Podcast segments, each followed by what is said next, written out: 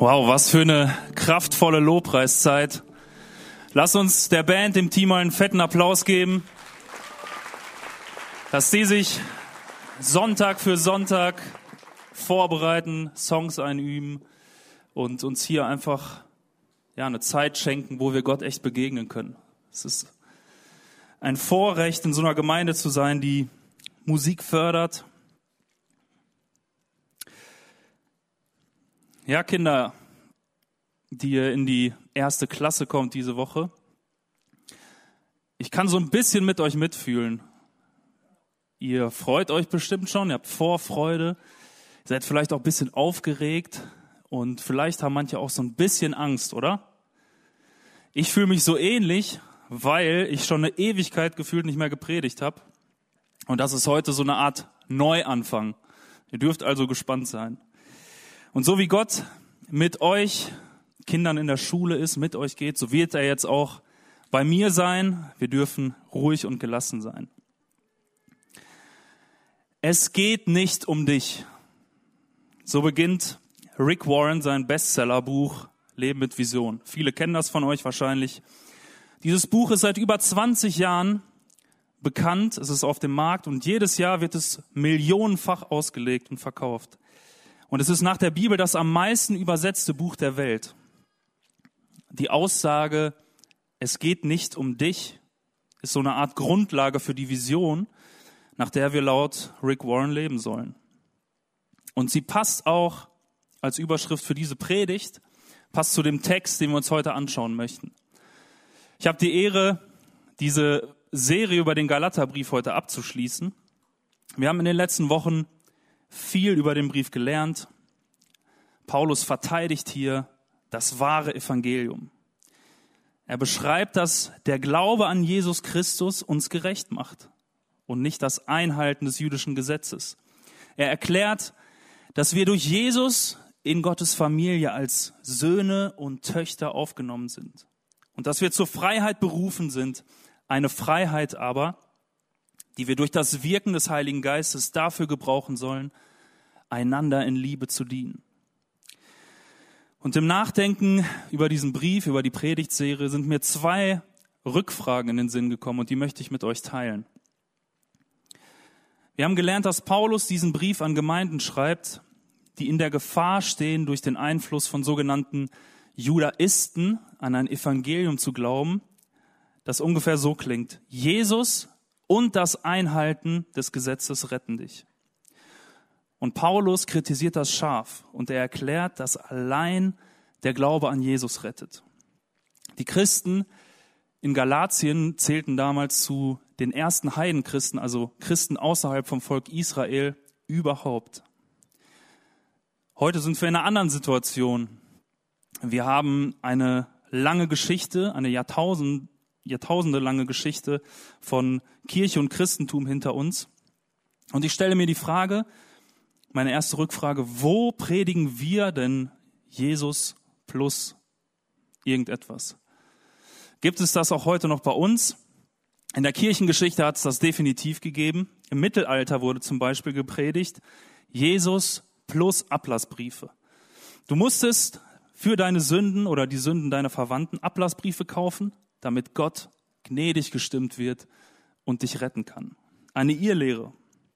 Im 20. Jahrhundert entstand die Pfingstbewegung und für eine ziemlich lange Zeit hat ein Teil dieser Bewegung wohlgemerkt behauptet, dass man eigentlich erst ein richtiger Christ ist, wenn man an Jesus glaubt und als Zeichen der Geistestaufe in Zungen beten kann. Davon haben sich mittlerweile eigentlich fast alle abgekehrt, weil es hier nicht nur um Jesus geht. Wo predigen wir also etwas neben Jesus? Das ist eine spannende Frage. Ähm, ich will zwei Beispiele nennen, die mir sofort in den Kopf gekommen sind, einfach aus Gesprächen, aus dem, was man hier so mitnimmt in dieser Gemeinde. Ich bin ja in diese Gemeinde hineingeboren. Ich bin seit äh, über 30 Jahren jetzt Teil dieser Gemeinde. Und ich nehme mir das mal heraus, dass ich, äh, dass ich dazu was sagen darf.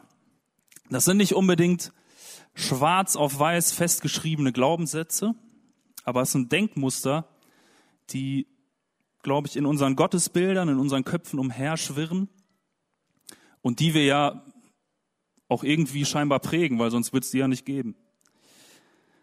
Das erste ist Jesus plus sein Leben im Griff haben. Für viele ist das ein Grund, sich nicht zu taufen, beziehungsweise mit der Taufe zu warten. Man will warten, bis man sein Leben im Griff hat, weil man dann ein guter Christ ist. Aber die Taufe ist aus Sicht der Bibel eigentlich einer der ersten Glaubensschritte, die wir gehen sollten. Manche bleiben den Gottesdiensten oder der Gemeinschaft in der Gemeinde fern, weil sie mal versagen oder den Anschein erwecken, dass sie ihr Leben eben nicht im Griff haben. Warum ist das so? Fordert uns Jesus nicht gerade dazu auf, unser Leben loszulassen und es zu verlieren? Ein zweites, woran ich denken musste, ist Jesus plus Dienst in der Gemeinde. Einige denken, sie sind erst gute Christen oder vollwertige Mitglieder dieser Gemeinde oder der Gemeinde Jesu überhaupt, wenn sie besonders viel in der Gemeinde dienen oder Dienste übernehmen. Und sie leiden unter diesem Druck. Sehen die Lebensumstände nicht so aus, dass man viel Zeit hat, die man in den Dienst investieren kann, fühlt man sich vielleicht minderwertig. Ich hoffe, dass du diese Dinge nicht glaubst, aber ich weiß, dass manche sie glauben oder denken. Und ich will dir sagen, dass du diese Glaubenssätze heute ablegen darfst. Und ich will uns als Gemeinde neu ermutigen, dass wir sensibel werden für solche Themen und dass wir uns für Paulus Sicht der Dinge entscheiden, die sagt, Jesus ist genug. Allein aus Gnade werden wir gerettet. Eine zweite Rückfrage, die ich habe, die richtet sich ein bisschen konkreter auf den Text dieses Briefes und führt uns auch dann später zu unserem Textabschnitt heute. Zweite Frage lautet, welches Evangelium hat Paulus denn eigentlich gepredigt? Jetzt sagst du vielleicht, das haben wir doch in den letzten Predigten besprochen. Ist doch klar, haben wir gehört. Und ja, haben wir zum Teil auch gehört. Aber in dem Brief an sich geht es viel auch um die theologische Rechtfertigung dieses Evangeliums. Wir lesen das nicht so klar in einem Satz, das ist mein Evangelium. Und wenn ich dich fragen würde, was ist denn das Evangelium, könntest du es mir in einem Satz erklären? Ich weiß nicht, mir, mir selber fällt es schwer oder ja, wird es schwer fallen, das in einem Satz zu tun. Das will ich auch gar nicht machen. Aber in unserer kirchlichen Tradition, glaube ich, hören wir oft so eine Formulierung wie Glaube an Jesus und dann kommst du in den Himmel. Aber hat Paulus das wirklich gepredigt? Zumindest lesen wir das im Galaterbrief nicht so und eigentlich auch in keinem seiner anderen Briefe. Ich will mir hier jetzt nicht anmaßen, Paulus Evangelium in einem Satz zusammenzufassen, habe ich gerade schon gesagt. Aber ich glaube, wir können im Galaterbrief die Grundlage für sein Evangelium erkennen. Und sie begegnet uns schon ganz am Anfang in der Grußformel. Wir lesen das einmal zusammen. Paulus schreibt, ich wünsche euch Gnade und Frieden von Gott, unserem Vater und dem Herrn Jesus Christus, der sich selbst für unsere Sünden geopfert hat um uns aus der gegenwärtigen bösen Welt herauszureißen. So wollte es Gott, unser Vater. Und besonders deutlich wird das in Paulus persönlichem Glaubensbekenntnis in Kapitel 2 ab Vers 19b. Ich bin mit Christus gekreuzigt, sagt Paulus. Jetzt lebe nicht mehr ich, sondern Christus lebt in mir. Und das Leben, das ich jetzt noch in meinem sterblichen Körper führe, das lebe ich im Glauben an den Sohn Gottes, der mich geliebt und sich selbst für mich hingegeben hat. Der Paulusforscher und Theologe N.T. Wright meint zum Beispiel, dass dieser Vers 20 eigentlich Paulus Evangelium in einem Satz zusammenfasst. Am Ende des Briefes bringt Paulus das dann nochmal auf den Punkt. In Galater 6, Vers 14 und 15. Da schreibt er, ich jedoch will auf nichts anderes stolz sein als auf das Kreuz unseres Herrn Jesus Christus. In diesem Kreuz ist die Welt für mich gekreuzigt und ich für sie. Schließlich kommt es nicht darauf an, beschnitten oder unbeschnitten zu sein, sondern allein auf die Neuschöpfung. Paulus hat einen Jesus gepredigt, der aus Liebe zu uns ans Kreuz gegangen ist und sein Leben für uns hingegeben hat. Der Glaube an diesen Jesus und die Reaktion auf seine Liebe hat Paulus Leben so sehr verändert, dass er sich als mit Christus gekreuzigt beschreibt. Er proklamiert, Christus lebt in mir. Es hat etwas Neues begonnen. Und Paulus nennt das in anderen Briefen auch die neue Schöpfung. Ich glaube, wir können festhalten, dass sich Paulus Evangelium auf einen sich selbst aufopfernden, sein Leben hingebenden Sohn Gottes gründet, auf den gekreuzigten Jesus Christus. Das Kreuz verändert alles.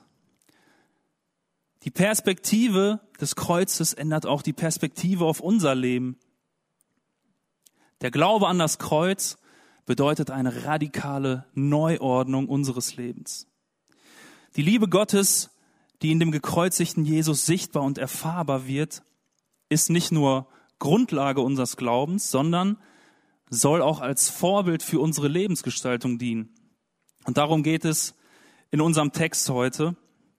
Ich lese den Abschnitt aus Kapitel 5, Vers 25 bis ins Kapitel 6, Vers 5. Wenn wir also durch den Geist Gottes das neue Leben haben, dann wollen wir es auch in diesem Geist führen. Wir wollen nicht ehrgeizig unsere Eitelkeiten befriedigen und uns gegenseitig herausfordern oder beneiden. Und wenn jemand von euch in eine Sünde hineinstolpert, Brüder, dann müsst ihr als vom Geist bestimmte Menschen ihn sanft und verständnisvoll wieder auf den richtigen Weg bringen. Und achte dabei auf dich selbst, dass du nicht auch in solch eine Falle tappst. Helft euch gegenseitig die Lasten zu tragen. Auf diese Weise erfüllt ihr das Gesetz des Christus. Wenn jemand sich einbildet, etwas Besonderes zu sein, aber nichts davon vorweisen kann, der betrügt sich selbst. Doch jeder, der sein eigenes Tun prüft, mag stolz darauf sein, gibt aber nicht damit an. Denn jeder hat genug mit seinem eigenen Verhalten zu tun. Soweit unser Text für heute. Ein spannender Abschnitt, der sich direkt an das anschließt, was wir letzten Sonntag von Martin gehört haben. Das Leben im Geist, so wird es in vielen Übersetzungen genannt. Und es ist eine andere Art von der neuen Schöpfung zu sprechen, über die Paulus viel redet. Nicht nur im Galaterbrief, sondern auch in seinen anderen Briefen. Es meint den Status, den wir durch den Glauben an Jesus als Familienmitglieder Gottes haben. Und ich glaube, es geht dabei nicht in erster Linie um dein individuelles Leben, also mein eigenes Leben im Geist, sondern Paulus denkt hier immer auch an die gesamten Christen als Gemeinschaft, als Familie Gottes, als Körper von Jesus, der ihr Haupt und Herr ist. Paulus beschreibt das im Galaterbrief zum Beispiel so, in Kapitel 3, 26 bis 27. Ihr seid also Söhne und Töchter Gottes, weil ihr an Jesus Christus glaubt und mit ihm verbunden seid. Denn ihr alle, die ihr auf Christus getauft worden seid, habt ein neues Gewand angezogen. Christus selbst. Und in Kapitel 4, Vers 6 schreibt er folgendes. Weil ihr aber Söhne und Töchter seid, hat Gott den Geist seines Sohnes in unsere Herzen gesandt. Den Geist, der da ruft, aber Vater. Wir sollen uns von diesem Geist bestimmen lassen. Wir sollen uns von ihm führen lassen. Und in dem Vers 26 erklärt Paulus dann eine Art Grundsatz für dieses Leben in der neuen Schöpfung. Er sagt, wir sollen nicht ehrgeizig unsere Eitelkeiten befriedigen. In anderen Übersetzungen heißt es, wir sollen nicht nach eitler Ehre trachten. Was bedeutet das? Im Kontext des Briefes wird es deutlich. Es geht nicht darum, uns durch das Halten des Gesetzes, durch gute Taten, durch vermeintlich hochgeistliches Leben zu profilieren und von unseren Mitchristen, von anderen, von unseren Nächsten abzusetzen. Ich glaube, das ist wichtig zu sagen, das ist niemals die Gesinnung des Geistes Gottes. In anderen Worten, wenn du als Christ deine Anerkennung darin suchst, dass du frommer und geistlicher als Mitchristen wirkst, dann hast du die Botschaft vom Kreuz nicht verstanden. Paulus führt weiter aus, dass so eine Einstellung eigentlich nur zu zwei Verhaltensweisen führen kann. Die erste ist, dass diejenigen, die sich für besser halten, die anderen damit provozieren oder reizen, sie herausfordern. Und das zweite ist, dass diejenigen, die scheinbar weniger geistlich sind, dass die die anderen beneiden. Und beides ist falsch, beides ist nicht gut. Wenn wir dann in die nächsten beiden Verse gehen, Kapitel 6, Vers 1 und 2, da zeigt Paulus uns auf, was das wahre Kennzeichen vom Leben im Geist sein sollte. Wir sollen einander helfen, von Sünden frei zu werden und uns gegenseitig unterstützen, die Lasten des Lebens zu tragen. Jemanden auf seine Sünden hinzuweisen, klingt erstmal ziemlich hart. Und ich glaube, es erfordert auch Mut, das zu tun. Ich persönlich würde wahrscheinlich in vermeintlicher Demut sagen, ich lasse das lieber, ich bin ja selber nicht besser. Aber Sünde bedeutet ursprünglich Zielverfehlung. Deswegen lesen wir in den anderen Übersetzungen zum Beispiel auch von Verfehlungen oder Fehltritten, Luther oder Elberfelder. Sünde ist aber auch das, was uns von Gott trennt, weil es eben eine Zielverfehlung ist. Und deswegen haben wir alle ein Interesse daran, von Sünde frei zu werden. Also das hinter uns zu lassen, was uns von Gott trennt. Und dabei sollen wir uns unterstützen. Aber die Art und Weise ist dabei entscheidend. Es geht nicht darum, dass du sagst, hey du, hier hast du gesündigt, hier hast du Schuld auf dich geladen, geh und mach es besser, mach es wieder gut. Nein, es muss im Geist der Sanftmut, so nennt Paulus das, geschehen. Paulus bezieht sich hier natürlich wieder auf die Früchte des Geistes, die er kurz vorher in Kapitel 5 genannt hat. Darüber haben wir letzten Sonntag gehört. Wir sollen eine Person, die in Sünde gefallen ist, sanft und verständnisvoll wieder auf den richtigen Weg zurückbringen. Und dieses Wort, was hier auf den richtigen Weg zurückbringen äh, übersetzt wird, das heißt eigentlich zurechtbringen. Und im Griechischen ist es dasselbe Wort, das auch gebraucht wird, um das Einrenken eines Knochens zu beschreiben. Und das ist äußerst schmerzhaft. Und deshalb ist die Sanftmut so wichtig. Aber der Schmerz lohnt sich, weil der Knochen dann wieder an seinem richtigen Platz ist. Da, wo er seine Funktion am besten ausführen kann. Und Paulus hat hier jetzt noch ein kleines Anhängsel. Er sagt, wir sollen aufpassen, dabei nicht selbst zu Fall zu kommen.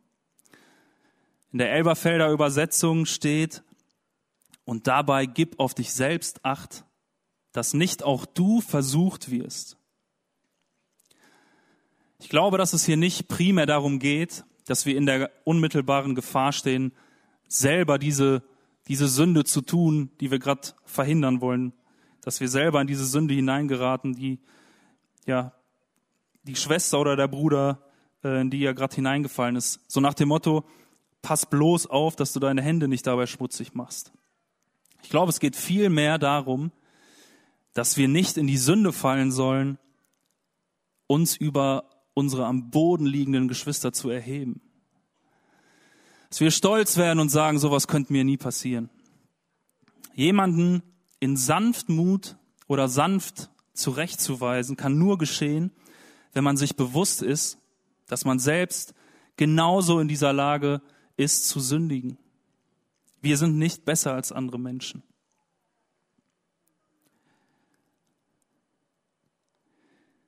In Vers 2 haben wir dann so einen klassischen Auswendiglernvers an alle, die in der Kirche groß geworden sind, in die Kinderstunden gegangen sind. Ihr habt diesen Vers bestimmt irgendwann mal auswendig gelernt. Und der lohnt es sich auch, dass man ihn auswendig lernt. Ähm, traditionell nach Luther wird hier übersetzt, einer trage des anderen Last, so werdet ihr das Gesetz Christi erfüllen. Und ich glaube, das ist eins der markantesten Kennzeichen für wahres geistliches Leben. Was bedeutet in diesem Zusammenhang Lasten zu tragen? Ich denke, hier geht es nicht darum, dass wir einfach an ein Problem oder eine Person denken und für diese Person beten, auch wenn das gut ist und wenn das wahrscheinlich auch ein Schritt in die richtige Richtung ist. Paulus denkt hier weiter. Es können zum einen Lasten sein, die uns von außen auferlegt wurden. Zum Beispiel eine Krankheit. In dieser Krankheit sind wir dazu aufgefordert, einander zu unterstützen. Einen Menschen gesund zu pflegen und uns wie der barmherzige Samariter, von dem Jesus erzählt, verhalten. Und dieser Samariter ist angehalten und hat sich selbst für die Genesung des Opfers verantwortlich gemacht. Im Gegensatz zu dem Priester und den Leviten, ja, die einfach vorbeigegangen sind, ohne sich zu kümmern. Lasten können aber auf der anderen Seite auch Konsequenzen für falsche Entscheidungen und für Fehltritte sein, die Personen selbst zu verantworten haben. Und an dieser Stelle wird es, glaube ich, spannend und wirklich sehr herausfordernd. Wir sollen nicht nur auf Sünden und Probleme hinweisen, sondern auch die Last der Verantwortung mittragen, der Person dabei zu helfen, frei von dieser Verstrickung zu werden. Das ist, was Paulus hier sagt, was er den Galatern beibringen möchte. Ich kann nur mithelfen, eine Last zu tragen, wenn ich der pers betroffenen Person wirklich nahe komme, mich in ihre Lage hineinversetze, mich mit meiner eigenen Kraft unter die Last stelle und so das Gewicht auf beide verteile, damit die Last für die betroffene Person leichter wird. So, sagt Paulus, erfüllen wir das Gesetz Christi. Und diese Formulierung Gesetz Christi, das bringt er hier zum ersten Mal rein im Galaterbrief. Und irgendwie ist das ein bisschen verwirrend, denn hat er nicht eigentlich gesagt, dass wir frei sind vom Gesetz? Was hat es also mit dem Gesetz Christi auf sich? Zum einen ist, glaube ich, die Parallele zu dem, was Jesus selber auch gesagt hat, ganz eindeutig da. Es geht hier um das höchste Gebot, liebt Gott und deinen Nächsten wie dich selbst. Jesus selbst hat das ganz klar gelernt und äh, gelehrt und meinte, dass damit das ganze Gesetz zusammengefasst ist. Und durch seinen Tod am Kreuz hat er dieses Gesetz schließlich erfüllt, denn er hat sich selbst aus Liebe für die ganze Menschheit hingegeben. Aber ich glaube, dass Paulus hier auch noch auf was anderes anspielt. Das Gesetz Christi, Christi kann als klarer und krasser Gegenpol zum Joch des Gesetzes verstanden werden. Das spricht Paulus am Anfang von Kapitel 5 einmal an. Und dieses Joch des Gesetzes, das klingt auch an Jesu Worte an, als er in Matthäus Kapitel 23 äh, sich gegen die Gesetzeslehrer und Pharisäer richtet. Da wirft er ihnen vor, sie oder ihr bürdet den Menschen schwere, fast unerträgliche Lasten auf, denkt aber nicht daran, die gleiche Last auch nur mit einem Finger anzurühren. Das ist die, die große Kritik des Paulus und auch von Jesus, die er an ja, die fromme Elite dieser Zeit richtet. Anstelle sich unter die Last des Gesetzes zu stellen, sollen wir die Lasten unserer Mitmenschen mittragen und sie so erleichtern. Und ich glaube, das ist nur möglich, wenn wir als Christen von der selbst aufopfernden Liebe von Jesus am Kreuz durchdrungen sind. Jesus ist die Erfüllung dieses Gesetzes. Nur wenn unser Glaube auf dem Fundament der Liebe Gottes gegründet ist, die im Kreuzestod von Jesus sichtbar wird, sind wir wirklich in der Lage, einander in Sanftmut zurechtzubringen und die Lasten gemeinsam zu tragen.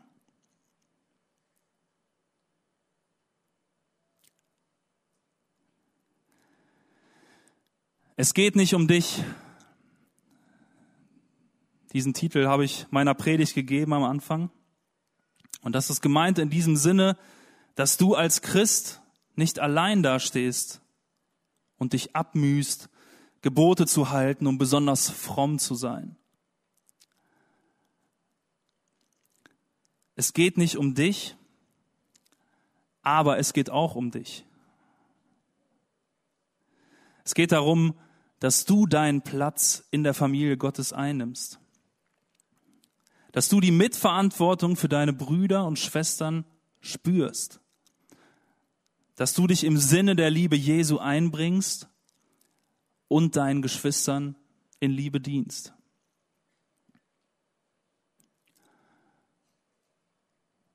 Ja, es ist so ein, so ein Wechselspiel.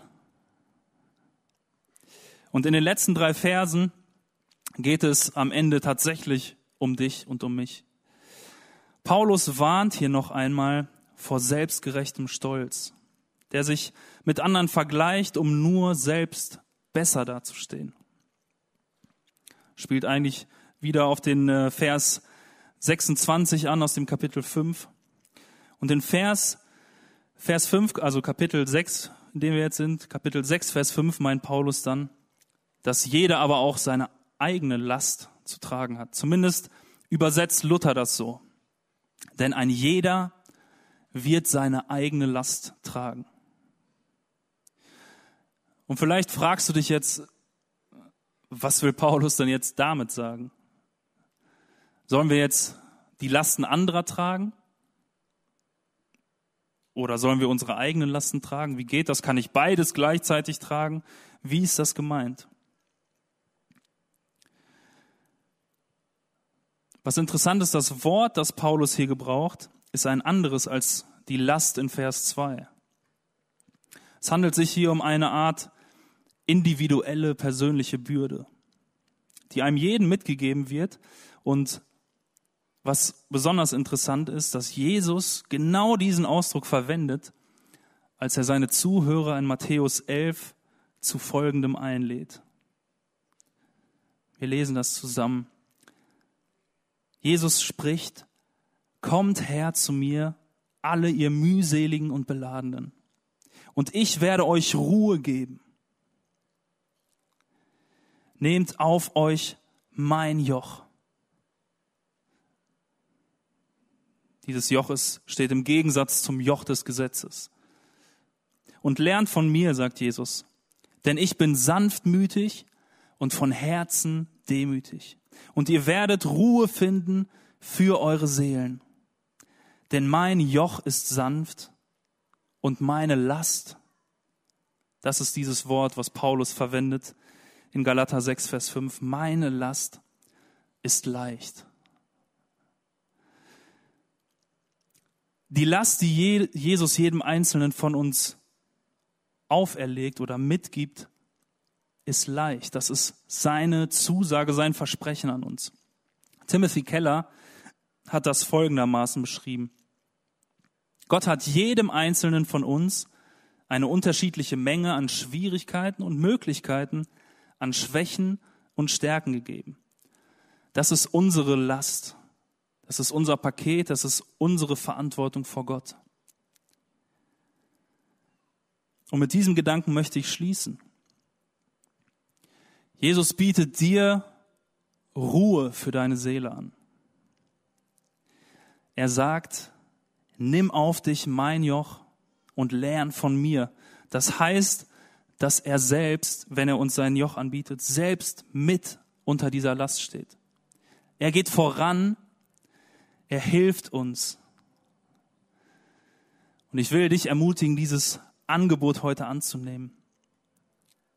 Nimm Jesu bedingungslose Liebe an, die am Kreuz sichtbar wird. Werde Teil von Gottes neuer Schöpfung, von Gottes neuer Familie, von einer Neuordnung des Lebens. Und enden möchte ich mit zwei kurzen Passagen aus dem Galaterbrief, die, wie ich finde, die Kerngedanken des Briefes sehr gut zusammenfassen und auf den Punkt bringen. Und mögen diese Verse dich begleiten in der nächsten Woche, mögen sie dein Leben prägen und auch dein Gottesbild prägen. Ich lese Galater Kapitel 3 ab Vers 26. Ihr alle seid also Söhne und Töchter Gottes, weil ihr an Jesus Christus glaubt und mit ihm verbunden seid. Denn ihr alle, die ihr auf Christus getauft worden seid, habt ein neues Gewand angezogen. Christus selbst. Hier gibt es keinen Unterschied mehr zwischen Juden und Griechen, zwischen Sklaven und freien Menschen, zwischen Mann und Frau. Denn durch eure Verbindung mit Jesus Christus seid ihr alle zusammen ein neuer Mensch geworden. In Kapitel 6, 14 und 15 schreibt Paulus dann, ich aber kenne nur einen Grund zum Rühmen, und das ist das Kreuz unseres Herrn Jesus Christus. Weil er starb, starb auch diese Welt für mich. Und ich bin tot für ihre Ansprüche und Forderungen. Vor Gott ist es vollkommen gleichgültig, ob wir beschnitten oder unbeschnitten sind. Wichtig ist allein, dass wir durch Christus zu neuen Menschen geworden sind. Amen.